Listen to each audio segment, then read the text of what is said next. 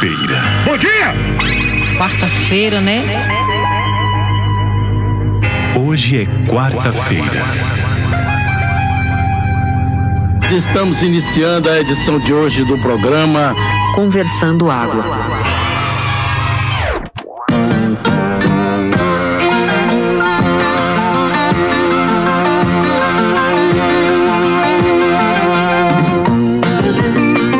Conversando Água.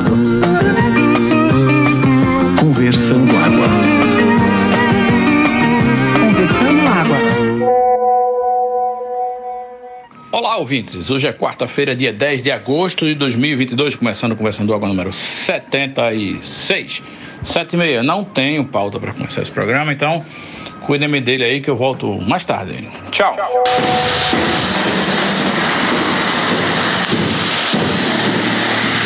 Bom dia para vocês também. E o que vocês acabaram de ouvir foi eu atrapalhando meus vizinhos. Finalmente um dia, né? Um dia da caça, outro dia do caçador. E é isso aí. Então, finalmente a vingança é um prato que se come frio, mas todo mundo tem seu dia. Então, bom dia aí para vocês. E ouçam mais um pouco dessa maravilhosa sinfonia. Eu entendo porque o ditado da vingança é um prato que se come frio, mas pra ser bom não deveria ser quentinho? Novinho, acabado de fazer? Parece que esse ditado veio da obra O Inferno de Dante, né? E que é, dizem que o- a vingança é um prato que se come frio, porque no Inferno de Dante as pessoas, quando se vingavam, comiam os pedaços do inimigo, e se todo mundo sabe que um, um presunto é geladinho, né? Assim, um cadáver ele realmente esfria muito rápido depois que a pessoa morre, então deve vir daí. Mas aí não teria ditado. E o ditado é justamente para enfatizar a diferença. Vingança é tipo um carpaccio, sabe como é? Você não vai esquentar um carpaccio. Você vai pacientemente comer ele frio e aproveitar, né? Aquela coisa maravilhosa. É, pô, se a vingança for um, sei lá, um mini venense, aquele sorvete maravilhoso que tem café e raspas de chocolate e tem também licor e chantilly, tudo aquilo é frio, porra. Não é porque é frio que é ruim. Um bife tartare, um quibe, um quibe cru, né? Todos os grandes pratos se comem crus e frios, como um bom cadáver. Não, porra, mas é porque a vingança você tem que esperar, ter paciência, pra na hora certa se vingar. E aí nesse tempo o prato esfria, né? Isso não, porra. Não, sim, claro, pô, mas isso é óbvio. Mas o ditado ele tá explicando por quê, né? Que não é na hora, entendeu? Por que, que você espera? Por que você não dá um tapão na pessoa de cara assim, né? Você é que tem aquele cara que em vez de gritar assim, vou lhe matar, filho da puta, vou lhe matar. Não, ele chega do ouvido e faz, você tá morto, meu irmão. Você tá morto, velho. É? E aí espera e não faz nada. Mas aí o cara vai ver na miséria a vida dele inteira esperando o outro agir, ver. Mas peraí, a- o, o ditado fala que a vingança é um prato que se come cru também ou é só frio? Eu tô em dúvida agora aí. Porque se for cru, aí você não preparou a vingança, né? Você realmente se vingou antes de preparar e colocar pra cozinhar, para o negócio ficar realmente em condições de ser consumido, não é isso não? Se bem que sushi é cru e, e é preparado e é bom pra caralho, né? Não, não, não tem cru-cru, foi licença poética minha, mas os pratos que eu dei exemplo, o tartar e o quibe cru, são pratos que exigem um certo preparo e exigem habilidade, inclusive. Então, é, né? É isso aí. Eu tinha um amigo que ele trabalhava nessas obras de, de construtor e tal, ficava lá fiscalizando obra e tal. Aí tinha um, um pessoal que entregava a marmita lá. Aí a turma dizia que o nome da empresa de marmita era Vingança, porque não tinha jeito da marmita chegar quentinha, era só fria. Eu, se tivesse um restaurante, eu chamaria a tábua de frios de tábua de vingança. Ia ser um sucesso. Foi por essas e outras que o nosso querido Albert Einstein inventou o forno micro-ondas. Conversando água também é cultura. Tem até aquela música, né? Eu fui usado como tábua de vingança. Falando em tábua de frios, certa feita eu fui num hotel e pedi uma tábua de frios. E a tábua de frios veio com uma codorna assada no meio dela, assim. Bem bonitinha, aquela codorninha, que é um mini galeto. Eu não entendi o propósito, mas achei muito fofo. Mas era uma codorna quente ou uma codorna fria? Isso muda tudo. Eu já tinha ouvido falar de frango assado no motel, mas de codorna nunca. A codorna estava morna, mas tinha cara que tinha falecido há pouco tempo. Eu fico pensando nessa pessoa, né, que tava na cozinha, chefe, cozinheiro, ajudante de cozinha, qualquer coisa, sei lá, decidindo, porra, esse negócio tá muito sem graça, só queijo, presunto aqui, salame. Vou meter uma codorna. Esse cara equivale àquele designer, né? Que acha que a arte tá, tá chata. Vou botar mais uma fonte aqui. Acaba botando 20 fontes numa única peçazinha, pequenininha, num flyerzinho, assim, sabe? Então, mas foi assim que foi inventado o catupiry, né? Eu já fui em Minas Gerais, no Museu do Catupiry, e a história é justamente essa. As comidas estavam muito sem graça, as pessoas já tinham atingido aí o, o limite do sabor, da culinária e tal.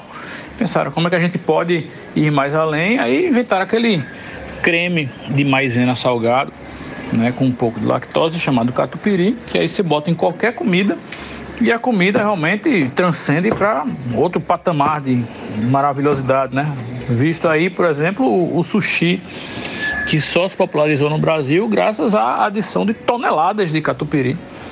Né? Ah, não é cream cheese, né? Foi mal. Se bem que deve ter sushi com catupiry por aí, viu, velho? Sinceramente, ó, se tem pizza de sushi, tem sushi com catupiry. Certamente. O brasileiro nunca perde uma oportunidade. Eu posso ou não ser culpado um pouco disso, porque às vezes eu tô marinando frango assim, sabe como é? Eu tô botando tempero e tal, eu digo, já botei 20 temperos, mas eu digo, meu irmão, esse negócio tá sem graça. Aí eu meto um mel, assim, sabe como é? Mel de gênio, sei lá, que merda doce, sabe? E aí, ó, pá, diga, agora vai essa porra. E normalmente fica bom. Ah, mas o mundo está repleto de exemplos desses em que o design realmente transcende o bom gosto, o bom senso, a praticidade e a funcionalidade. E simplesmente a galera bota qualquer merda para ficar feio pra caralho e, e o negócio fica popular. Eu lembro claramente que existia um sapato chamado Dockside, que era um, mocassim, que a galera começou com a história aí de vou botar dois furinhos de lado. Por quê? Ah, porque eu vou botar. Aí depois vou botar um, uma franjinha na frente, tipo um espanador. Aí botou, beleza. Depois botou dois sininhos pendurados. Tinha dois bedelhozinhos assim pendurados. Era feito de couro, obviamente, pequenininho. Mas era dois bedelhozinhos balançando na frente. Ah, se fuder, velho. Ei, e um dia que Estela chegou aí disse: Esse nome, Catupiri, ele é tupi-guarani, né? Aí eu falei: Não, Estela. Catupiri, acho que não é nem brasileiro. Catupiri, tupi-guarani, pelo amor de Deus. Aí eu vou no Google, né? Aí o Google, Catupiri é uma palavra tupi-guarani que significa excelente. Então, crianças de 7 anos também são cultura, também são aprendizado. E é isso. Ela sem saber o significado e nem nunca ter visto a palavra, só de ouvir, por conta da palavra, ela tomou essa decisão e disse a mim que era tupi-guarani. Em tempo, Estela já fez 8 anos, mas ela falou isso para mim. Esse aprendizado foi do, do tempo da pandemia, então não sei exatamente quando, mas eu acho que ela tinha 7 anos. Como se a pandemia tivesse acabado, né? Mas enfim. Catupirigo. E o nome disso aí, Federico, você faz aí é ousadia. Ousadia. Você é ousado na, na cozinha. Mete um, todos os temperos possíveis. E eu quero fazer mais uma inovação aqui, o cream cheese, porque sem cream cheese não haveria sushi. Ah, eu vejo aí que Estela é do meu time, então, né? Que eu vejo um negócio, eu já pressuponho alguma coisa na minha cabeça, obviamente com algum embasamento científico, mas que pode estar completamente equivocado, e assumo aquilo como verdade e defendo com unhas e dentes. Isso aí. Mas eu acho que Estela, na verdade, ela tá ouvindo o podcast escondido, viu? Porque esse aqui já foi tema do podcast, essa história do catupiry e a etimologia da palavra. Então se liga aí, porque não é podcast pra criança, não, hein? E foi, meu Deus, será que eu mesma já contei ou foi vocês? Bem, enfim. Mas eu descobri, eu, Diana, não descobri pelo podcast também não. Eu descobri por conta de Estela. E não, ela não ouve o podcast. Atualmente, nem eu sou uma das nove ouvintes do podcast. Eu escuto aqui enquanto tá rolando e não consigo ouvir depois editado. Acabo de ouvir aqui na CBN que hoje é o Dia Mundial da Preguiça e achei que deveria compartilhar aqui com vocês essa informação. 10 de agosto, acabo de saber que existe um dia para exaltar a preguiça. Hoje, por isso que eu tô assim, meu irmão. Acordei agora e ainda tô com a cabeça lesa aqui. É, podia ser os dois ansiolíticos que eu tomei pra dormir, mas eu acho que é isso mesmo, é o dia da preguiça. Mas olha, se foi na CBN, é muito provável que a informação esteja completamente errada, né? A gente tem que dar um desconto aí também. Eu vou parar agora todos os boletos que eu estou pagando. Vou fazer uma pausa no meu dia em nome da preguiça. Que mentira, nem tô com preguiça agora. Para, só para defender o queijo catupiry. Queijo catupiry, minha gente, é maravilhoso. É um- uma iguaria, é uma delícia. O problema, como já foi dito aqui nesse podcast, é que se bota catupiry em tudo. A pessoa olha assim, tá feio, não sei o que, tá, catupiry. O segundo problema que também foi dito nesse podcast é que as pessoas geralmente consomem uma versão é, mais barata do catupiry, falsificada, na verdade, porque catupiry é, uma, é um fabricante de queijo. Então as pessoas vão lá, colocam um negócio qualquer que parece queijo catupiry, mete maisena dentro para engrossar, não sei o quê. Então vocês estão comendo uma versão ainda por cima ruim e vulgarizada. E aí a culpa, evidentemente, não é do queijo. E não, queijo não combina com sushi. Nem cream cheese, nem catupiry, nem o que seja. E catupiry também não foi feito para botar na pizza. Se você botar três lasquinhas de catupiry assim na pizza, não ofende a ninguém. Mas eu, particularmente, só gosto de pizza margarita. Pizza, para mim, vai ser sempre um disco de massa com mussarela, tomate e manjericão. Beijo para todos vocês. A sua falta de imaginação me ofende, Diana Moura. Parece uma afronta pessoal contra a minha pessoa, tá? Não me procure mais. Você é daquelas pessoas que gosta de pizza de cartola, né, Paulinho? Tô percebendo. Minha gente, é o dia da preguiça ou o dia do rancor, hein? Calma, Diana, calma. Eu preciso dizer aqui que eu odeio pizza com proteína animal em cima dela. Pizza com, sei lá, um lombinho canadense ainda vai lá, assim, eu abro essa exceção. Aí o povo faz pizza com frango, pizza com charque, pizza com carne de sol. Puta merda. Não, pizza doce eu tô fora. Mas pizza com tipo lascas de, de picanha, camarão, é, filé, creme cheese com chimichurri, chimichurri. Qualquer tipo de coisa que você colocar nessa massa, ela vai ficar boa. Paulinho, quando a gente se encontrar, não vamos comer pizza, não, vamos comer outra coisa, ou então cada um pede a sua. Em breve na lojinha do Conversando Água, camisas pretas brancas PMG com a frase Eu odeio pizza com proteína animal em cima dela. Ixi, aguardem, aguardem. Fred, Fred, eu tenho que rever o que eu disse, porque queijo é proteína animal e eu adoro pizza com queijo. Eu não gosto de pizza com carne, frango, essas coisas. Foi mal aí, a gente vai ter que refazer essa frase. Mas já as camisas tamanho 4 5G, tal qual a internet móvel, estarão dizendo assim: pizza é vida. Coloque tudo que você gostar em cima dela. Diana, vai ter aspa e vai ter seu nome citado, viu? E Paulinho, exatamente, a nossa camisa vai ser Pizza é um veículo, seja feliz e criativo. Aproveite. Já que a gente tá falando de pizza aqui, deixa eu trazer um assunto pertinente também, importante, sério.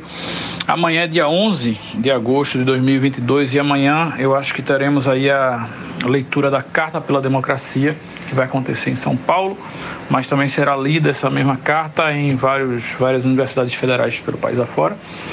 Né? É uma pena que a gente esteja num momento que o país precisa de, de uma carta, de um abaixo assinado para tentar manter a democracia viva e, enfim, combater esse autoritarismo e aí uma possibilidade de golpe por aí vai. Eu não, não li o teor da carta, né? Quero deixar para saber dessa carta amanhã, quando ela estiver sendo lida ao vivo.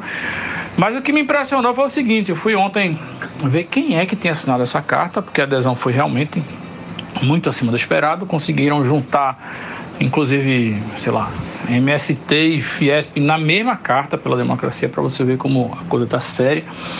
Né? Mas eu, eu não consegui encontrar lá é, a assinatura, o apoio de algumas instituições aí que me deixaram um pouco ressabiados. Eu não vi apoio da, do, do Conselho Federal de Medicina. Não me impressionei, obviamente, porque realmente aqueles médicos são todos nojentos que aplaudem Bolsonaro e toda a, a, a maneira bizarra que ele lidou aí com a pandemia e lida com a saúde, enfim. Mas eu também não vi a assinatura nem de polícias nem de forças armadas, né? Isso é um pouco óbvio. E não vi da OAB. Parece que a OAB não está participando desta manifestação, né? E que também não impressiona muito porque a OAB também não participou do Direta Já. É engraçado isso, mas temos advogados aqui no no grupo, que eu não sei aí exatamente qual a opinião deles. Não temos médicos para opinar sobre o Conselho Federal de Medicina. Né? E é isso aí. Amanhã teremos cobertura ao vivo aqui no podcast da leitura da Carta pela Democracia. Parece que já incomodou um pouco aí o presidente essa carta. Né? Parece que ele está realmente um pouco preocupado. Mas é isso aí, a luta continua.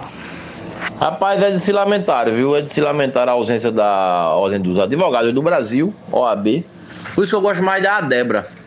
Advogados do Brasil, a Debra. Não existe, mas um dia eu vou fundar essa daí. É, é uma pena porque é uma ausência de se lamentar. Se fosse na época de Felipe Santa Cruz, que foi o, o, último presidente, né? Antes desse atual, que acho que é Roberto Simonetti, um negócio desse. Felipe Santa Cruz era bem combativo, bem combativo de opiniões incisivas contra o governo Bolsonaro. Se eu não me engano, tá até saindo candidato a alguma coisa aí lá pro lado do Rio de Janeiro. Ele é filiado ao PDT, salvo, salvo engano.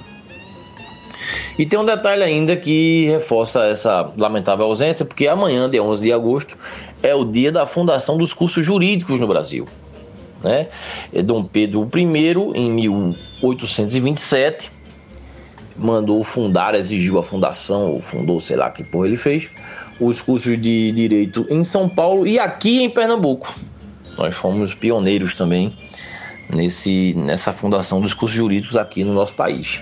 Então é de se lamentar duplamente a ausência da OAB nessa carta em prol da democracia.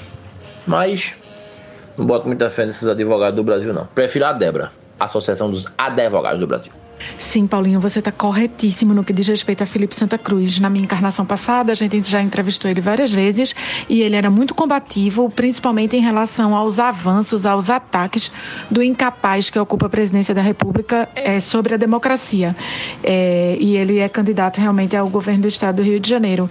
E eu fiquei bastante impressionada assim, com o fato de que o novo presidente da OAB, da OAB, não, não ter se posicionado, ter decidido não se posicionar em relação a essa questão, né? E, e também do Conselho Federal de Medicina. Não é surpresa para ninguém, mas eu acho que isso diz tanto, sabe, sobre as nossas organizações de classe, que já foram tão mais eficientes, combativas, já estiveram do lado do povo brasileiro e hoje estão tão omissas.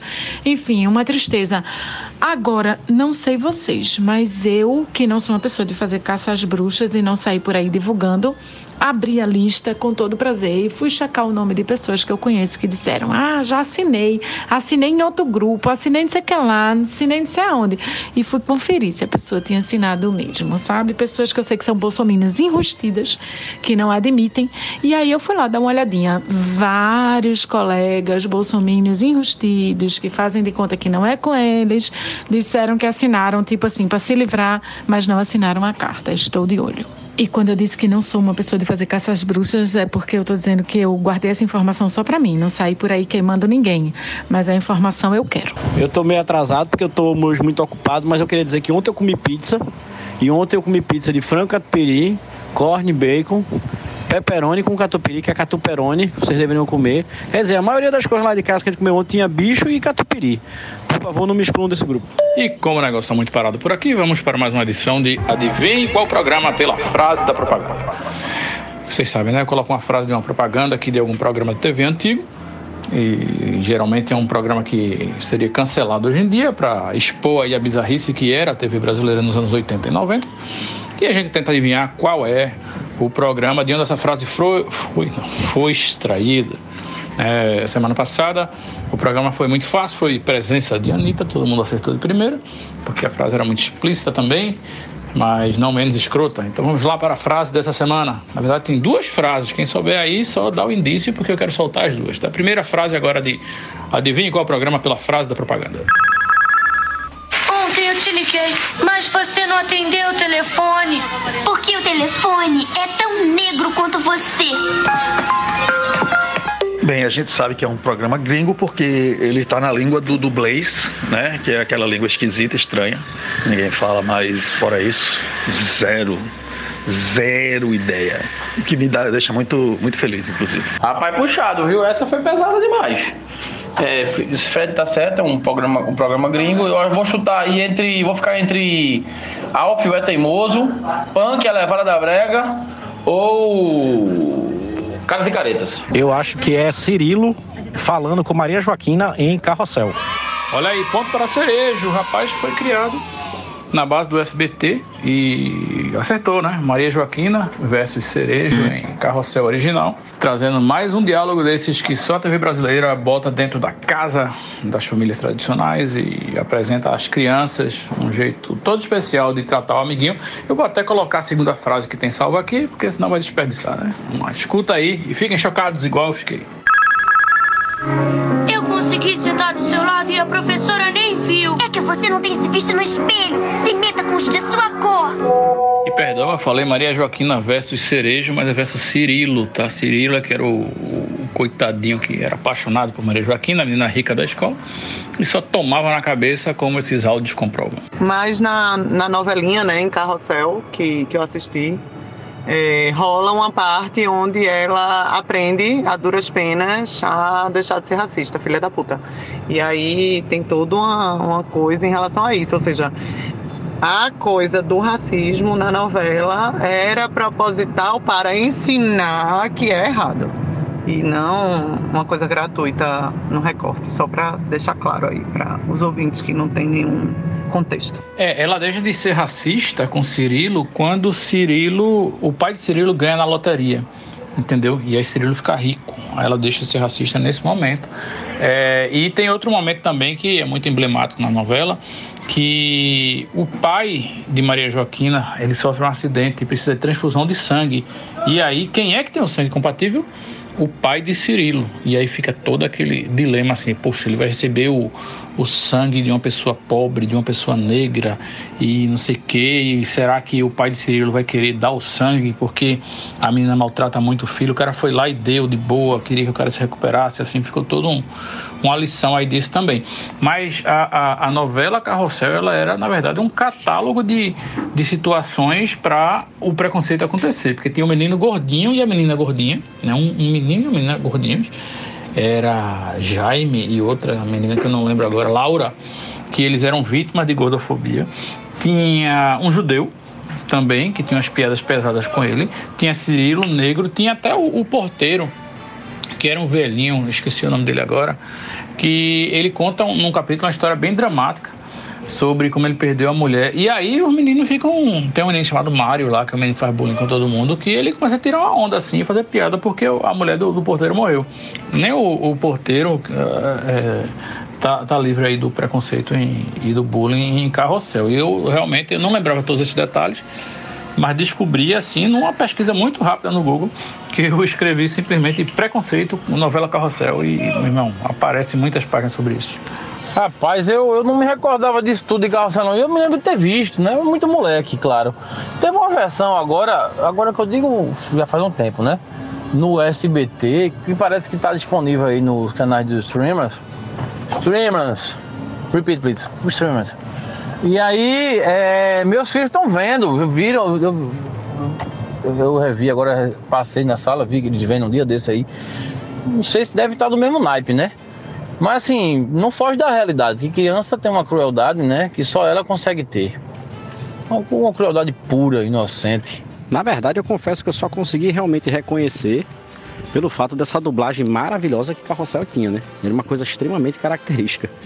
Esse sotaque, esse jeitinho de falar, e depois um jeito e tal, as tonalidades eram realmente muito características. Né? Eu não me lembro de ter sido é, é, realmente telespectador assíduo não, mas foi um marco também da TV, né? E era, acho que era muito por causa que o Suil falou também, era um prato cheio de todos os bullies da história, assim. Era a sala de aula mais eclética que se tinha. Tinha até japonês também, tinha um japonês lá também e tal. Enfim, era muito sem graça. Eu só sei que hoje mesmo, Paulinho falou aí, tem no Netflix, por exemplo. Mas eu só vejo que tá lá no top 10. E eu não faço ideia porque que isso tá no top 10. Não sei se a releitura realmente merece isso. Mas eu acho impressionante. Eu acho que aquilo que a gente já falou aqui uma vez, deve ser um, um festival de, de robozinhos do, do, Netflix querendo ajudar a Carrossel a voltar pra mídia e, sei lá, fazer uma grana aí. Sei não. Mas é isso. Obrigado, ponto para mim. Vamos para a próxima semana que eu quero ganhar de novo. Eu queria vir aqui agora para fazer um depoimento que na verdade é um depoimento invejoso da minha parte. Na maioria das vezes, final do dia, eu desço com o cachorro para dar uma passeada, né? Ele até já sabe, já fica latindo quando me vê esse horário, pá, não sei o que, aquela coisa de cachorro. E aí, esse horário também, às vezes, tem o pessoal que chega do trabalho, não consegue descer mais cedo, que é o horário de volume de cachorro mesmo, passeando, é 5 horas da tarde, 18 horas, que que o chega do trabalho, né? E aí, velho, não é a primeira vez que eu cruzo com ele, do outro lado assim da calçada e tal. Tem um cara que tem um bacezinho. Ele é tipo um bacê misturado, ele parece um bacê perdigueiro, velho. Mas toda vez que eu vejo ele andando com o cachorrinho dele, ele sempre tá fumando uma coisinha, velho. Não é nenhum murrão, nem nenhum cigarrão de maconha, não. É só um, uma baguinha toda arrumadinha e tal. Mas é a maconha mais cheirosa do bairro de Casa Amarela, velho. Toda vez que ele passa do outro lado que vai, chega eu fico tentando dar uma puxada aqui do outro lado para ver se vem para mim também.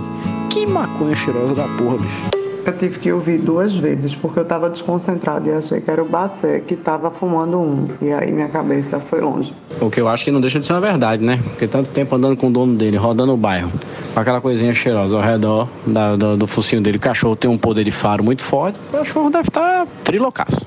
Mas certamente o Bacé deve fumar um também, porque eu conheço, já tive esse tipo de cachorro.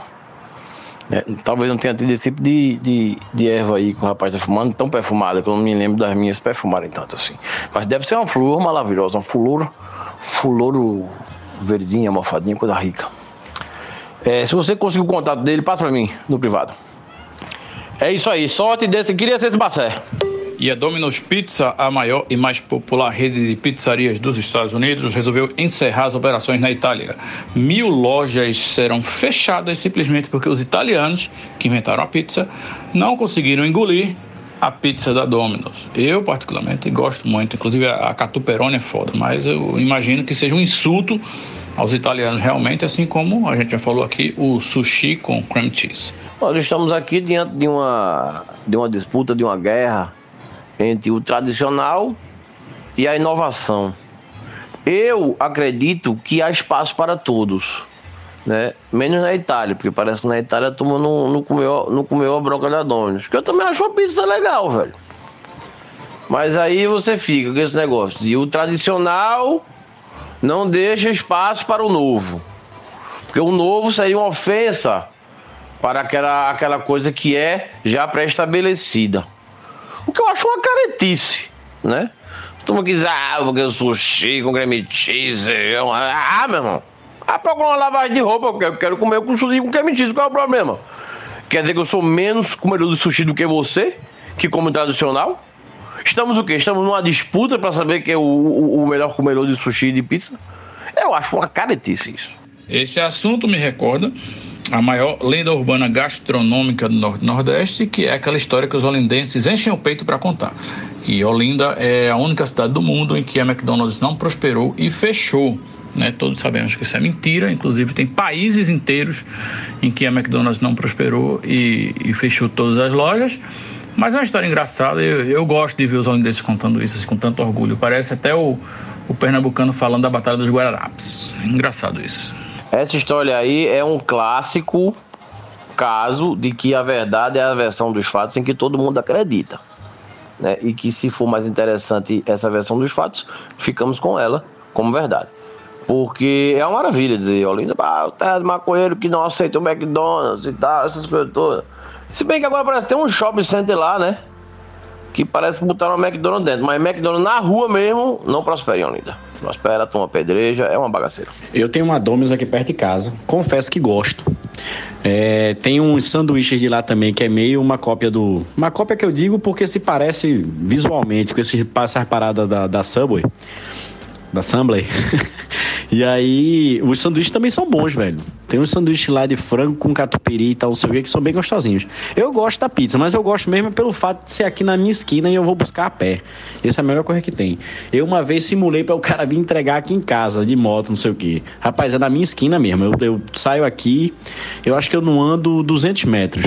O cara me cobrou 12 reais pra entregar aqui em casa. Pois eu entendo perfeitamente os italianos, velho. Eu adoro o novo, como vocês sabem. Inclusive, eu até já falei, acho que nesse programa, sobre minhas aventuras gastronômicas.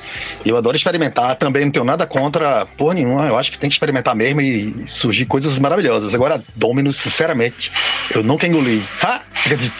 Né? No pun included, mas eu nunca engoli a Domino's, velho. Sempre achei bem fraca aquela porra. E, velho, a Itália, tá ligado? Acho que você tem opções. E aí, meu irmão, sinceramente, chegar com aquela merda lá, aquele isopor sem graça do caralho. Então, meu irmão, tem mais que se fuder mesmo. Pois eu digo pra vocês, a pizza italiana real, oficial, servida por um italiano, num restaurante italiano, é muito fraca. A Domino's é muito melhor. Vai por mim. É, já tive essa experiência e me disseram, porra, esse é o lugar para comer a pizza italiana. Eu tava morando fora. E aí, porra, eu já economizava pra caralho quando é que eu ia pra restaurante, essa coisa toda, cara liso, na Europa, não sei o quê. Mas me disseram, ó, a pizza italiana é nesse lugar aí né, a tradicional, de verdade. É esse cara que faz. Aí eu fui lá e era muito fraca, simplesmente. Assim, tipo, fiquei com vontade de sair de lá e ir na Domino's, simplesmente. Não que a Domino's seja a mais maravilhosa de todas do mundo, tá? Assim, tem melhores. Inclusive, eu acho que a melhor pizza que existe é da Armazém Guimarães de Maceió. Tem até uma no Rio Mar aqui, uma bosta, porque eles não entregam e só tem dentro daquele shopping medonho que eu evito a qualquer custo aparecer por lá. Mas eu já frequentei muita de Maceió E porra, a pizza é foda. Ali sim é pizza, cara. Qualquer sabor que você pedir é incrível. Sim, mas aí você tá fazendo juízo de valor, né? Porque o que é que é bom e o que é que é ruim, né? A questão de costume e gosto, né? Então, na verdade, é isso aí que você falou exatamente. Não é que a pizza italiana seja ruim ou boa. Eu já comi também, lá na Itália, algumas, e eu não gostei também. Mas assim, quer dizer, né, que eu não gostei, né? É fraco. Pra gente que tá acostumado com, né, as pizzas daqui. Mas é isso, então é mais um motivo para aquela porra da Domino's não ter funcionado. Porque já é ruim aqui pro nosso gosto, imagina pro gosto da galera lá que é diferente do nosso. Tamo, velho, tinha como dar certo, não. Não é que seja novidade para mim, nem, nem inovação, não. É, acho que não funcionou porque simplesmente esqueceram de fazer uma análise de mercado, talvez, e ver que, velho, não funciona. É isso, não tem, tem muito mistério, não, eu acho. Bem, eu acho que a gente já falou muito de pizza, eu tenho um assunto mais interessante para falar aqui. Que o pernambucano, principalmente os recifenses, conhece muito, que é a tal da Gaia. La traição, la infidelidade. Pois é, fiquei sabendo que você sabe que vai ter um show da, de um, daquele cantor de piseiro de forró, não sei mais ou menos o que é o, o gênero dele, chamado João Gomes, é um menininho novo, tá estourado aí, vai fazer um, vai gravar um DVD ali no Marco Zero, né? Parece que o show é agora na próxima sexta-feira, não sei. Sei que tá próximo o show. E já tem gente lá querendo guardar lugar, entendeu? Aí a história que eu recebi foi que um rapaz foi lá guardar o lugar para ele pra namorada dele. Só que ele viu que tinha chegado muito cedo. Disse, porra, vou ficar aqui o quê? Cinco, seis dias, vou voltar para casa. Quando voltou para casa, achou ela com outro. Pois é. Que coisa, né? A vida é como ela é. Isso aqui eu tirei da a fonte aqui foi o Brega Bregoso News. Provavelmente não é verdade. Mas aí ele validou a condição de corno, que é essencial para ser fã e consumidor desse tipo de, de, de, conteúdo de piseiro. Né? O piseiro é isso, é música de sofrência e chifre, de gaia. É, eu acho, inclusive, que é tanto corno que dá num show desse, que a organização tem que que fazer assim mais áreas, tipo quem tem um chifre maior fica mais para trás, entendeu? Quem tem assim, tipo, tem que botar em, em ordem de altura do chifre para não atrapalhar a experiência das pessoas que estão lá querendo assistir. É verdade, Will, esse tipo de, de, de música, assim como tantas e tantas outras, né? Se retroalimenta desse tipo de desilusões amorosas, que nada como uma desilusão para você beber com vontade, dar murro na mesa e chupar uma seriguela enquanto você degluta um aguardente, dá mais forte. Já dizia Reinaldo Rossi, hoje é o dia do corno. Foi bom te encontrar. Rapaz, eu só sei que eu passei na frente do Marco Zero ontem e tava a turma montando já a estrutura dessa história aí. Hoje é dia 11. Pelo que já tinha lá, devia estar montando já uns 5 dias. E meu irmão, a parada do palco é enorme. Enorme. Você parece até que vai tocar três orquestras sinfônicas, tipo a do Rio de Janeiro, a do Recife e a de São Paulo, pelo tamanho do palco. É absurdo o tamanho do negócio lá. Se comparar o tamanho da estrutura com a quantidade de corno que vai receber, vai ser corno que só a porra. Este energúmeno aí, desse João Gomes, que eu não sei nem quais são as músicas, mas eu sei que é o tipo de música que a gente não gosta, que a gente não curte. É, ele, eu soube que ele apoiou e é amigo daquele DJ Ives. Não sei se você se lembra que teve cenas de câmera interna do apartamento dele é, agredindo a esposa e o bebê na sala, a mãe tentando, enfim, umas cenas horríveis de violência né, contra, contra a mulher, é, enfim. E aí eu já peguei mais ódio ainda, porque além de ser uma música que a gente não gosta, é um karaoke, né? E ainda para terminar, esse show vai ser na quarta-feira, que é o dia que a galera lá da empresa tá indo presencial pro Recife Antigo, e é o dia do meu aniversário, dia 17 de agosto. Então ainda tem esse BO de tá atrapalhando o meu almoço com a galera do trabalho no dia do meu aniversário, porque deve estar lotado de gente no, no Recife Antigo. Mas enfim, que movimento lá o Recife Antigo, é... melhor para os, os, comerciantes, então vou, vou perdoar. Para você que está ouvindo este podcast no dia do lançamento, que é a próxima quarta, 17 de agosto, lembra de me ligar ou mandar uma mensagenzinha dando parabéns. Se quiser mandar áudio também aí para o podcast no dia do meu aniversário, áudio do ouvinte, eu aceito. Viu? Essa avenida que tem aqui em Casa Forte, em Recife, 17 de agosto, é uma homenagem à minha pessoa, porque sim, eu sou muito bonita e muito importante. Ô, Meira, não sabia que você fazia aniversário no mesmo dia da avenida, 17 de agosto. Que coisa, né? Parabéns a você e a avenida 17 de agosto. Para quem está ouvindo isso, né? É no, é no dia, no dia, no dia mesmo. E eu não sabia que, lamentavelmente, o cantorzinho tinha apoiado aí esse, esse filho da puta aí que bateu na esposa e tal. Eu me lembro da, do episódio das imagens, uma coisa grotesca e. É, fazer o quê? Né? Eu sei que vai lotar de gente lá no Marco Zero e vão claudiar o teu almoço com a galera mesmo, porque vai ser uma Babilônia. De toda forma, já sente-se felicitada né, renovo meus votos de consideração e elevada estima. É, de fato é lamentável esse apoio aí. Eu só não sei o que o cara apoia numa situação dessa, quando tem um cara criminoso como esse. Depois de. Eu acho que ele foi condenado até, né? Depois de tudo isso que ele fez com a esposa, com a mãe, na presença da filha também, é grotesco a situação. Mas enfim, segue. E Meira, parabéns, né? Já que a gente vai estar falando, as pessoas vão estar ouvindo no dia do seu aniversário, a gente tem que dar o parabéns já do futuro. Então, parabéns, minha linda. Um espetáculo, você é um espetáculo. Mas eu não vou deixar de querer meu parabéns do Paulinho, não, viu? No dia. Ah, vai rolar, vai rolar. Vou ficar aqui amolando o garganta durante uma semana. Te prepara. E eu preciso dar um rewind aqui na conversa para discordar de William sobre a pizza na pizzaria italiana servida por italianos. Eu comi, pelo menos acho que eu comi, acho que eu comi em Bolonha e em Roma. Eu amei, é um disco de pizza crocante e fininho que você come uma porção individual de uma pizza grande, porque ela é bem fininha, é, bem crocante, muito saborosa, assim, adorei. Agora, obviamente, não tem o recurso do ketchup, não tem o recurso da calabresa, é uma pizza de queijo simples e deliciosa. Achei muito boa e preciso defender aqui a pizza italiana, pelo menos acho que eu comi porque achei muito saborosa. Ufa, meu coração já estava aqui aflito, eu já estava aqui angustiada, porque o assunto da pizza tinha passado e eu não tinha coragem de voltar. Mas como a, a aniversariante voltou a falar de pizza, né? Então eu posso falar também.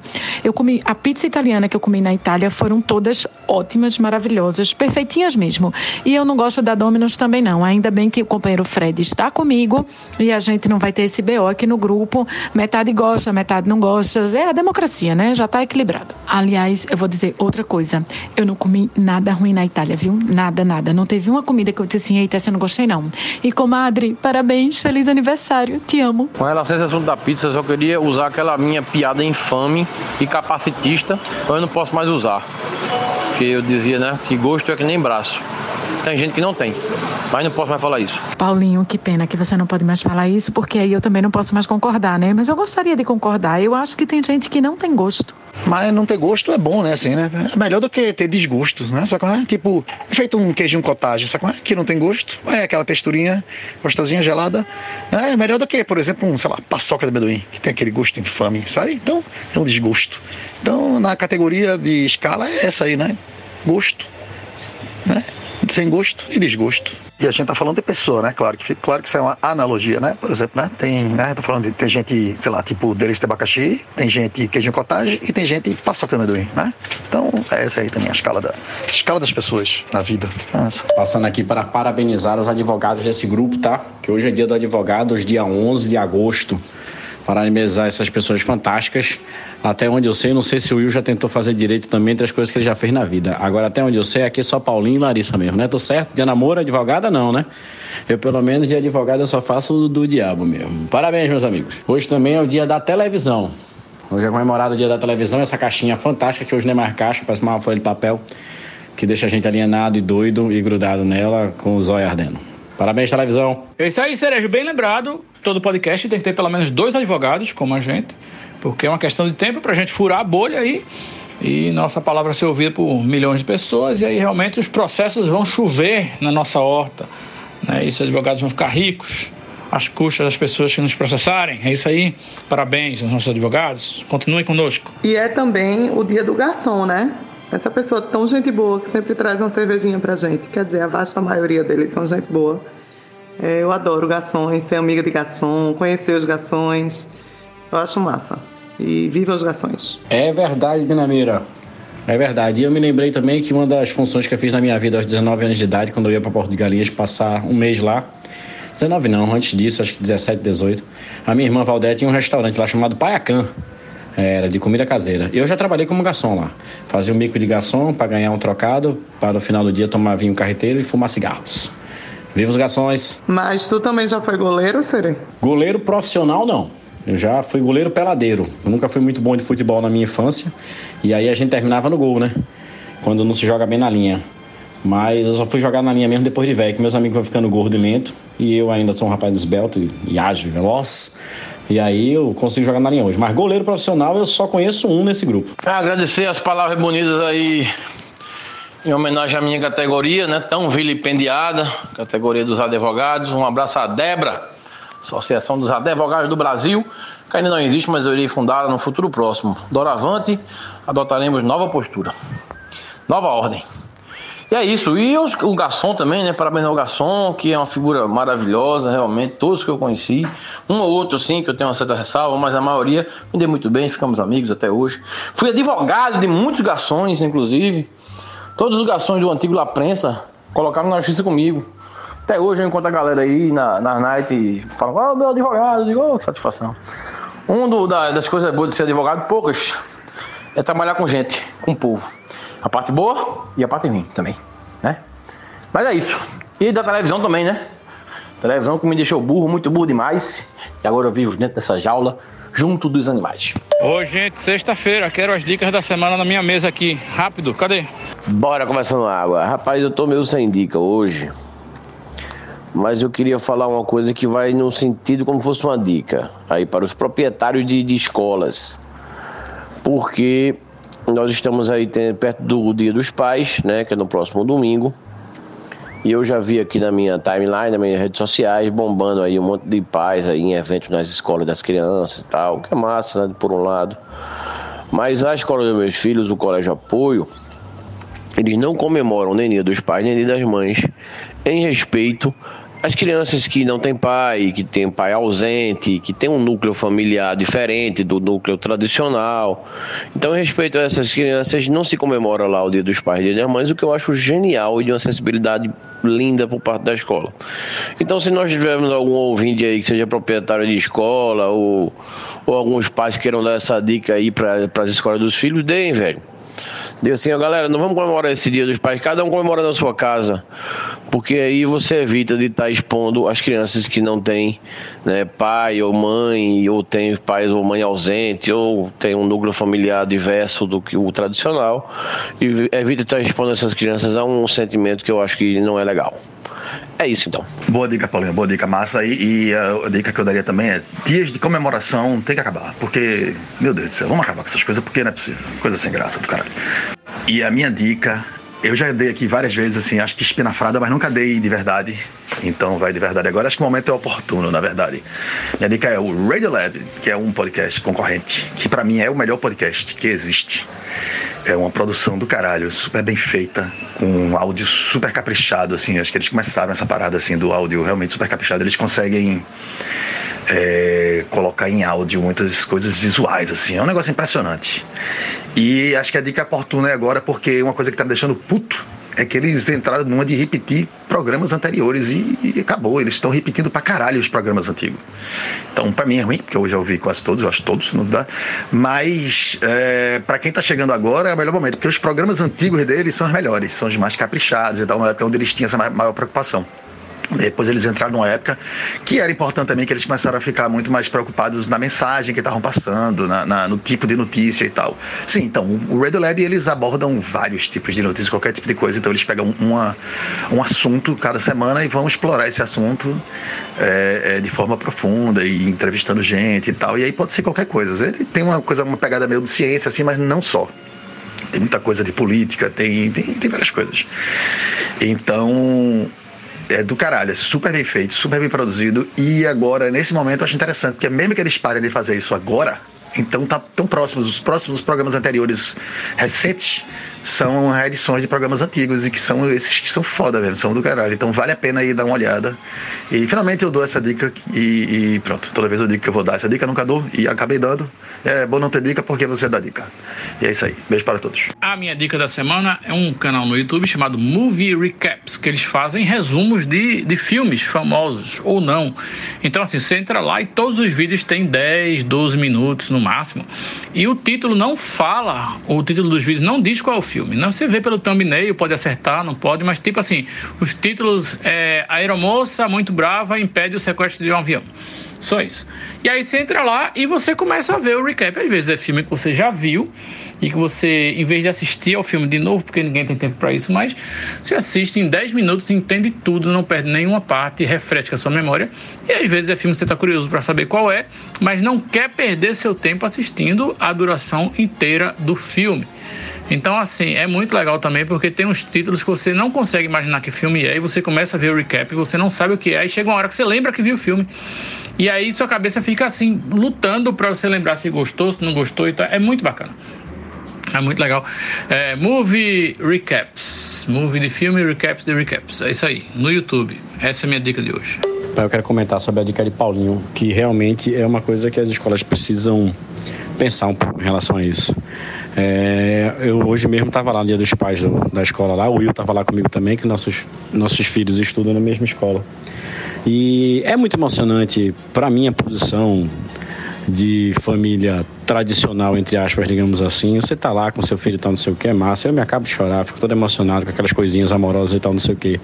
Mas realmente é, é, uma coisa que cada vez mais vai ficando muito individualista a escola pensar dessa forma, que não existe outros formatos de família, que não existe crianças sem pais ou sem mães, e assim como o Paulinho falou, sabe? Acho que é uma coisa realmente que precisa é, abrir os olhos em relação a isso. Mas enfim, vamos em frente. Eu acho até que é um pouco mais do que apenas individualista, tá ligado? Nessa, nessa, né, nessa era onde a gente tá nesse momento, eu acho até um pouco violento mesmo, saca? É, se tratando de crianças principalmente. De fato, Fred. É, chega a ser violento realmente. Mas aí é muita evolução, velho. É muita evolução, é muita evolução na educação também. Agora mesmo eu tava vendo uma, uma notícia do futebol. Tem um jogador no Santa Cruz que é um volante. Se eu não me engano, o nome dele é Eliezer, parece. É um cara que já tem uma carreira, acho que já tem seus 30 e tantos anos, mas já foi recusado por mais de 50 clubes, por exemplo, por ter fama de gay. Tá entendendo? Com algum vídeo, alguma coisa que fizeram dele que quase que arruina a carreira de futebol do cara, porque para clube de futebol, homossexualidade é uma coisa muito difícil. É foda? Mas o cara tá hoje no Santa Cruz e tal, não sei o quê. Se declarou, é, se declara heterossexual, pelo menos ele diz que é. Pelo menos ele diz também se fosse gay não teria problema nenhum. Mas que quase que a carreira dele acaba por causa disso, por causa de um boato de dizerem que acha que ele é gay, como se isso fosse realmente um grande problema é, no desenvolvimento da carreira dele, dele como profissional. É foda, velho. Parece que eu misturei um pouco os assuntos aí, mas digamos que a pauta é indignação, né? Aí, por isso que eu falei sobre esse jogador. Não, não, nem acho que tu misturou, não. É isso mesmo. E é foda, porque às vezes tu fica tão absurdo na tua própria bolha, né? E passa um tempo sem ver essas coisas, essas notícias. E aí, meu irmão, uma coisa, notícia dessa chega a chocar, né, velho? Porque como assim em 2022, tá ligado? Né? Então, caralho, é foda realmente. É, é complicado. E como tu falou, velho, chegar num momento desse e dizer que é, é, muito evolução, é foda, tá ligado? Quando é que não vai ser? Porque a gente tá descendo agora a escadinha, saca? Então, qual é a esperança que a gente tem, velho? Eu vim só dizer aos Cavaleiros do Apocalipse desse grupo que não é verdade. Nós estamos melhorando. Hoje existe um observatório né, do, do, preconceito no futebol que trata dessas questões. Você já tem ex-jogadores como Richarlison, não o Richarlison o Pombo, que vai para a Copa esse ano, que eu adoro ele, mas o Richarlison, que foi de São Paulo, que a vida inteira ele foi questionado, foi criticado, foi motivo de piada porque ele era gay. E hoje ele já se assumiu é, bissexual é, e, e fala abertamente sobre isso e é comentarista de futebol. Então, eu acho que as coisas estão mudando sim. E vai, e a gente já tem um monte de. Paulinho aqui, foi Paulinho que compartilhou? Uma torcida é, do Grêmio que era abertamente gay nos anos 80, mas a gente já tem um monte de movimento no sentido de naturalizar a homossexualidade dentro do futebol. Vai demorar, vai ser difícil, vai ser penoso, mas estamos melhorando. O caminho é esse. Bruno Cereja e Paulinho, vocês são dois churros recheados com o doce de leite da razão. Porque realmente é exatamente isso. Acho que tem crianças que não têm nem pai ou não têm a mãe, mas também tem a história aí no, que não é nem a presença na família, mas é de dos compromissos mesmo profissionais que impedem que o pai ou a mãe tenham a disponibilidade aí de no horário comercial e celebrar com o filho ou a filha na escola, né? Tem isso. Agora eu acho que tem um outro lado também aí que eu vou colocar aqui que eu sinto é, que é a, a escola ser careta a ponto de celebrar esse formato tradicional antiquado de família. Né? Tipo, na, na eu não, não, não sei, mas acho que não tem é, filho de casal gay na escola da minha filha. Eu sei que em outras escolas tem e são escolas que tem o dia da família, não tem dia do pai e da mãe, né? É, enfim, mas tem muito isso. Da, a escola que a minha filha estuda, que é a mesma que o filho de Cerejo e os filhos de Diana e o filho de Cecília estudam, é mega careta. Assim, só não é mais careta do que a escola que eu estudei quando criança, que é o Colégio Damas aqui de Recife. Quem é de Recife conhece esse colégio e sabe que foi inspirado nesse colégio que eles fizeram aquela série The Handmaid's Tale, né, o conto da Aya, porque realmente eu assisto a série e me lembro de muitas coisas da escola. Mas a questão é, eu na, na, na minha época de escola, é, eu não tive muito esse problema do, do pai e da mãe não estarem presentes, a não ser quando era coisa profissional mesmo, realmente.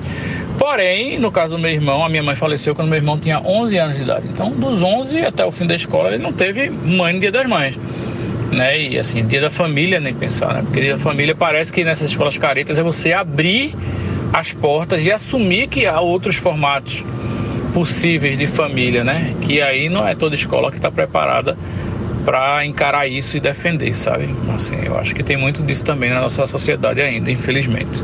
William, eu era essa mãe que não conseguia estar nas festinhas de Dia das Mães na escola por milhares de compromissos de trabalho mesmo, coisas de trabalho. E uma vez uma amiga disse: Amiga, teu filho era o único sem mãe na festinha do Dia das Mães. Aí eu te representei. Eu disse: Tu podia ter aproveitado, entrado na sala do outro filho para me representar também. Mas ela só tinha um filho. O filho dela só estudava na escola de um deles. Enfim, é a vida. Essas festinhas são muito constrangedoras realmente, porque elas impõem diferenças entre as crianças e às vezes essas diferenças mesmo. Minha mãe está trabalhando, logo minha mãe não veio, logo minha mãe não gosta de mim na festinha do Dia das Mães. É, enfim, é triste isso. Mas olha aí, empreendedores, que oportunidade, hein? Pai e mãe de aluguel para festinhas da escola e para outros tipos de festinha também, né? Sei lá, aniversário de criança três da tarde no Game Station, que é o que mais acontece, né? Tipo, porra, o pai tá trabalhando, a mãe tá trabalhando. Tem que ter pai e mãe de aluguel aí, pô. Eu, eu não lembro onde é que tinha. Ah, era nos Simpsons, que tinha um serviço de amigo de aluguel. Você contratava uma pessoa para ser seu amigo e ser muito legal com você se a sociedade não fosse. Né? Mas tá aí a, a, dica, hein? Pai e mãe de aluguel. Um, um iFood, assim, de pai, de pai e mãe para a criança não, não passar essa vergonha. Né? É bom que todo ano muda. Né? Já pensou? Cada ano você levar um pai diferente, uma mãe diferente para sua festa da escola. Reflitam. Agora, o que mais me impressionou em todo esse assunto foi descobrir hoje que existem dois jogadores chamados Richarlison. É verdade isso? Ou você errou? Sim, existindo dois jogadores, existem, né? Dois jogadores chamados Richarlison. Um já está aposentado, que foi isso que Diana falou que eu já comentaria a de TV também. E o outro está na ativa, brigando por uma vaga aí para ir para a Copa desse ano, né? Dois bons jogadores, dois bons jogadores. Essa ideia de Will aí, de pai e mãe de aluguel, cabe muito bem com a minha ideia de fazer uma festinha de criança drive-thru, né? Onde você não desce nem do carro, na primeira cabine você entrega o presente, na segunda você bate parabéns, bate uma foto com o aniversariante, na terceira você pega a lembrancinha e vai embora para casa. Nesse caso a gente podia ter o quê? Um Uber Father ou Uber Mother Mother quer dizer mãe em inglês, pra quem não sabe. Father quer dizer pai. Então é um Uber Father, Uber Mother pra poder ir pra festinha da True. Perfeito, casou aí perfeitamente. E com relação ao nome do jogador de futebol, é uma coisa bem interessante, porque se, não sei se vocês se recordam, na década de 80, 90, tinha muito Donizete jogando. Ou seja, parecia que toda criança que nascia, que era batalha de Donizete, ia jogar futebol, porque não é um nome comum. E devia ter tipo 20, 22, 23 Donizetes aí no futebol brasileiro. É coisa louca. Richardson tá no mesmo caminho. Mas aí você é feito papa, é? Tu escolhe o nome assim de uma lista, ou tu, sei lá, você de vez em quando alguém inventa um novo e vira importante, aí todo mundo começa a usar? É mais ou menos assim que funciona? Eu acho que não, Frederic. Porque, por exemplo, Neymar mesmo não pegou. Neymar não pegou. Mas tem outros aí que pegaram. Tipo, eu, eu conheci um menino chamado Didier Drogba. O, que é um, um jogador né, da Costa do Marfim, já aposentado. É, é por aí. A criança vai usando, o jogador usa, de repente o pai se agrada. Por exemplo, Michel Platini. A gente já conhece um bocado por aí. É, porra, agora fez sentido. Porque você tem uma parada aí de profecia autorrealizante, né, velho? Porque, vê, se o pai bota o nome do guri de jogador de futebol, é porque ele já é meio tarado, né? Então, já vai passar tara pro filho. O filho vai ficar tarado, vai jogar futebol, vai acabar, né, aparecendo, despontando, porque dos 6 mil Donizete, um vai se destacar. E aí vai aí, e aí o ciclo continua. Cara, agora eu acho que devia ter número. Donizete II, Donizete III, Charleston IV, sabe como é? Eu acho que ficava mais organizado. Eu trabalhei num cartório, né? E certa feita chegou um pai lá querendo é, batizar o filho de David Beckham. Eu demovi ele, fiz ele para casa pensar e depois ele voltou e botou o nome do filho sei lá, Paulo. E eu queria ver a grafia desse David Beckham, porque a criatividade dessas pessoas, né, na hora que botam os nomes dos filhos, é inacreditável. Tá aí os Valdinei, para não dizer. Então são poços de criatividade, arrobos estelares de grafia e fonologia. Então, porra, David Beckham devia ser uma pérola. Eu soube que Paulo é promoção no cartório, não é verdade, minha? Chega lá e olha, tá em promoção hoje Paulo, Pedro, José e João. Aí você já ganha um desconto especial aí para colocar esse nome maravilhoso. Eu não sei disso não, Paulinho. Agora, é, Fred, é, já desde a época que eu trabalhava no cartório, tinha que o pai escrever naquela declaração de nascido vivo, atrás do papel, o nome. E aí foi uma das coisas que eu usei para demovê-lo de fazer. Eu disse, você sabe escrever, é, escreva aí o nome que o senhor quer? Aí ele disse, né, David Beckham, sei lá, da Silva. Aí eu falei, não, o senhor precisa escrever aqui. Ele falou, a senhora pode me dizer as letras para eu escrever? Eu falei, não, não posso, é o filho do senhor. O senhor é que tem que dizer como é que o senhor quer que escreva. E aí isso fez ele perceber que, tipo, ele não ia saber escrever o nome do filho dele. Aí meio que foi o que fez ele refletir. E ele disse que ia para casa pensar e voltava depois. Isso lembra aquela piada, né? Do cara que é parado no, na, na Blitz e aí o policial. Você tava correndo demais. E a pessoa não me multa, não, policial. Disse, não, você tava correndo demais, eu vou lhe multar. Assim, me dê seu nome aí que eu vou escrever aqui na multa. Aí o cara fez, Washington. Aí o policial, ah, tá, tá bom, vá, vá, agora não corra mais não. Mas, minha gente, eu sou totalmente a favor de ficar botando nome diferente nas crianças. Viva a criatividade dos pais, porque ninguém aguenta mais os mesmos nomes. Né? Principalmente esses nomes bíblicos aí. Foi mal, Paulinho. Mas nome de apóstolo já cansou, pô. Pelo amor de Deus. Na China, né? Vocês sabem que na China tem muita gente e nasce muito menino por dia é, tava um surto aí de Ming Yang, porque Yang é o, o, nome mais popular, o sobrenome mais popular da China, e todo menino chamava Ming. Aí o governo dá dinheiro, né, dá um bônus em grana se você não colocar esse nome na criança, porque tinha muito homônimo na China e estava dando muito problema. Principalmente com a polícia, né, que prendia um Ming Yang e era para ter prendido o outro. Né, e aí a culpa não é só do nome, também, né? Chinês é tudo igual. Mas é isso aí. Eu tenho certeza que o William um dia vai ser preso por alguma autoridade chinesa, que eles são mestres nessa arte de prender sem deixar vestígios, viu, William? Porque o seu preconceito contra o povo chinês é flagrante. Parece até um certo presidente da República. Mas eu queria voltar para a história dos nomes e dizer que eu me solidarizo com esse policial aí que Fred narrou. Porque eu conheço um Washington que o nome dele é W-H-A. Tipo assim, eu não sei nem. Washington. Entendeu? Então, às vezes, nem todo Washington é fácil de escrever escrever. Agora, esse comentário de William me lembrou uma bandinha que eu adorava. Nunca mais eu ouvi, sei lá, tem uns 10 anos que eu não escuto, vou procurar, que se chamava Crianças de Subúrbio com Nomes Bíblicos. Eu adoro esse nome. Lamentável a postura do nosso colega Will aí, viu? Uma fala recheada aí de preconceito contra os nomes bíblicos. Os pobrezinhos do nome bíblico. Fique sabendo que Paulo nem apóstolo era. Paulo foi um filho da puta que estragou todo o cristianismo. Já é outra parada, já é outro nível de filho da puta. Entendeu? Pra você tá imaginando o pau do pobre. E o pobre chinesinho? Que é tudo parecido mesmo. É. Se botar num balaio ninguém diferencia? Não. Agora não precisa estar tá falando isso constantemente. Espero que você agora tenha uma postura diversa, doravante. Alto lá, deixa eu me defender aqui, né? Eu estava sendo generalista, como sempre eu sou, mas devo lembrar vocês que a China é o país que tem a tecnologia de reconhecimento facial mais precisa do mundo. Né? Tipo, em locais públicos com milhares de chineses, eles conseguem identificar cada um deles e saber quem são e os dados, essa coisa toda que o regime chinês é fera em fazer. E por que, que eles têm a melhor tecnologia de reconhecimento facial do mundo? É, palavras deles, é porque os chineses são muito parecidos uns com os outros, eles tiveram que fazer o computador aprender a reconhecer realmente cada um deles e cada detalhe, cada feição e isso e aquilo e um monte de coisa que eu não entendo, mas a razão é justamente essa. Os chineses tentaram tecnologias de reconhecimento facial do Ocidente e não funcionou porque elas não eram precisas o suficiente para diferenciar um chinês do outro. Não estou inventando isso, isso é um fato, está na internet, pode procurar. Então, assim, tem que reclamar da tecnologia de reconhecimento facial também, que estava achando que os chineses eram tudo parecido mesmo. Ou seja, William Paiva nos provou que ele está tecnicamente correto. Quem sou eu para discutir com fatos? Isso é a ciência, Moura. A ciência. A miserável da ciência. Recadinho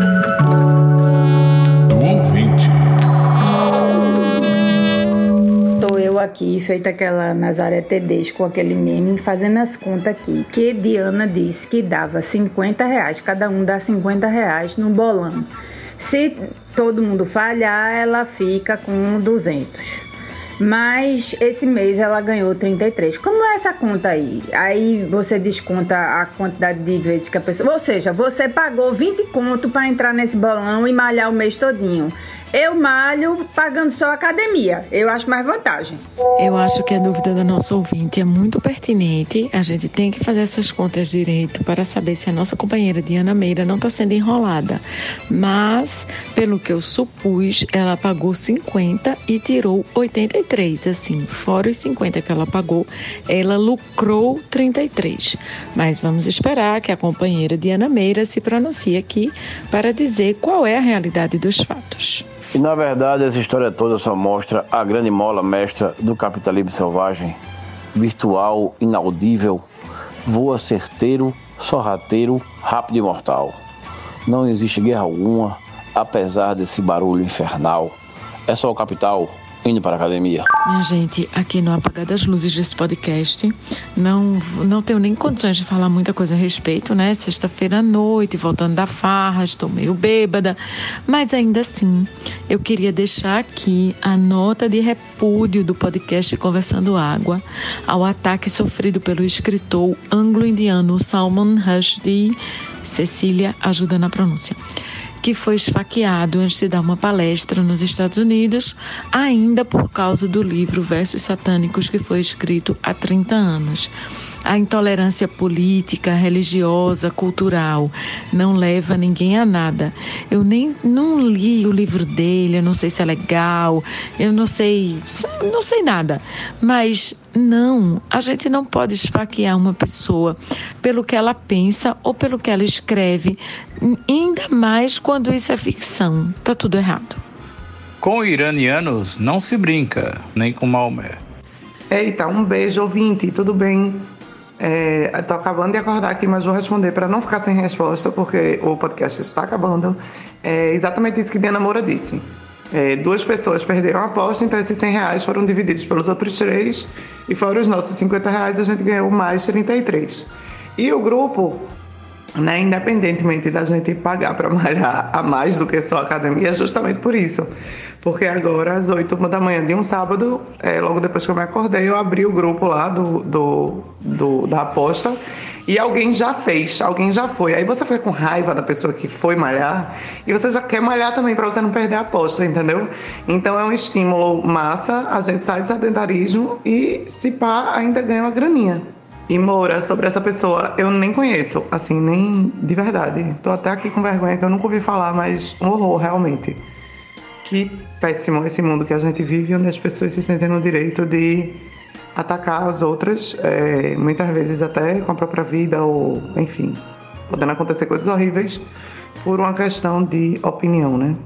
Estamos em tempos sombrios e espero que saiamos dele aos poucos, pelo menos, eu sei que não vai ser de uma vez por todas, mas que coisas assim parem, vão parando de acontecer, porque puta que pariu, ruim demais. É isso mesmo, Moura.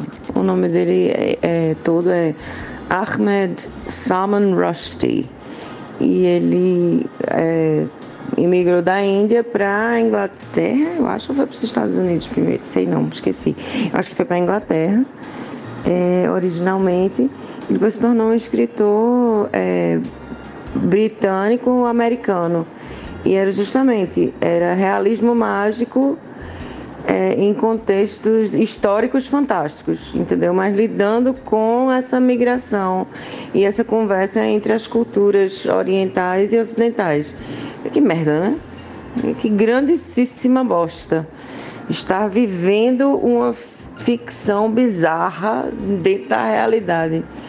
É muito foda, velho. Eu vim aqui para reforçar o que a, a Mira falou, não é grana, é incentivo, e eu acho isso do cacete quando você consegue montar essa redezinha para fazer alguma coisa que faça o bem. seja um exercício, seja ajudar alguém, tal, não sei o quê. E estímulo é o que faz a gente realmente levantar a bunda de algum canto para fazer alguma coisa diferente, né? É isso aí. Eu queria saber de Paulinho. O Paulinho tá firme lá com o personal, como é que ele chama? Personal humilhator. Diz aí, Paulinho. Sobre o, o escritor que a Moura falou, que foi espancado e esfaqueado, que bateu nele, mas depois esfaqueou. É, eu não vou tentar falar o nome dele aqui, mas eu tinha lido também sobre a matéria e em, há 30 anos atrás, quando ele escreveu o livro, o próprio Ayatollah Khomeini, que é aquele senhorzinho de barbinha branca, filho da puta, quando o livro foi lançado, ele mesmo soltou um pedido que tem lá no formato da religião dele, que é simplesmente uma solicitação para matar. Por favor, mate esse rapaz. E há 30 anos ele fez isso. Durante um bom tempo ele andou escoltado exatamente por causa dessas ameaças que tinha. E depois de 30 anos acontece uma coisa disso com ele. Quer dizer, mostra que realmente em algumas situações não se evolui em nada, né? E é uma pena você ter que que tá lendo isso, vendo isso acontecendo no dia de hoje, né? Mas enfim, como eu digo, vamos em frente. E como tá fechando, eu que não queria terminar mesmo no sábado sem dar minha dica. E eu vou dar uma dica de uma coisa que eu já sofri muito bullying por causa disso. Eu gosto de Pete. Acho Pete uma, uma boa intérprete, uma cantora legal e compositora também. Acho ela uma artista muito evoluída, por falar a verdade. Desde o começo, quando ela lançou os primeiros, eu já gostava. Eu não sei muito nome de disco, essas coisas são meio ruins. Mas se você puder, tiver curiosidade, ou não tiver nenhum preconceito e tal, não sei o quê, até porque acho que vale a pena, dá uma escutada no trabalho dela. Tem algumas músicas que eu acho bem características. Tem uma que eu acho que, se eu não me engano, é Reconstruindo Amélia, que eu acho que tá naquele disco que tem o Você Me Adora, que me acha foda e tal, não sei o quê. Acho que é Chavenato o nome do disco, não, não me lembro. Mas dá uma caçada, bota a obra dela pra escutar, acho que vale a pena. Ela tem uma parada bem rica aí, e eu acho que desses rocks da turma que foi tentando se reinventar, até a própria Rita Lee elogiou ela, por que, que você não vai escutar, né? Um cheiro. Aí, galera, se quiser fechar esse podcast aí, essa bagaça agora por mim, aí pode fechar. Contar uma coisa engraçada que aconteceu agora aqui. Eu tava levando o Pix aqui pra, pra dar banho nele aqui. Hoje é sábado, aí vai no pet shop tomar banho. É aquela frescura de, de quem tem pets, né? E aí eu tô vindo com ele na coleira e tal. No meu sentido contrário, quem vem lá? Luciano Todo Duro. Ele mesmo, pugilista, pernambucano. Fez sucesso e tal, não sei o que, aquela história toda. Aqui eu não sei se vocês sabem, é mestre de capoeira também, né? Aí eu só sei que eu achei interessante é, é aquela coisa do, do ídolo que já foi ídolo e talvez às vezes não é lembrado e tal, né?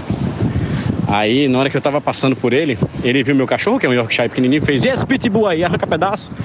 Aí eu fiz, só pra agraciar, eu fiz, esse aqui não, mas se fosse igual o senhor no ringue, por exemplo, eu nunca vi ninguém, então não sei o quê. Menino, você precisa ver a felicidade no rosto desse rapaz. A forma como ele encheu o peito assim, deu uma risadinha e passou, sabe? Realmente, se Luciano Todo Duro esperava um afago ao ego dele hoje, ele ganhou. Estamos encerrando. Obrigado pela presença de todos. No próximo tem mais. Mais.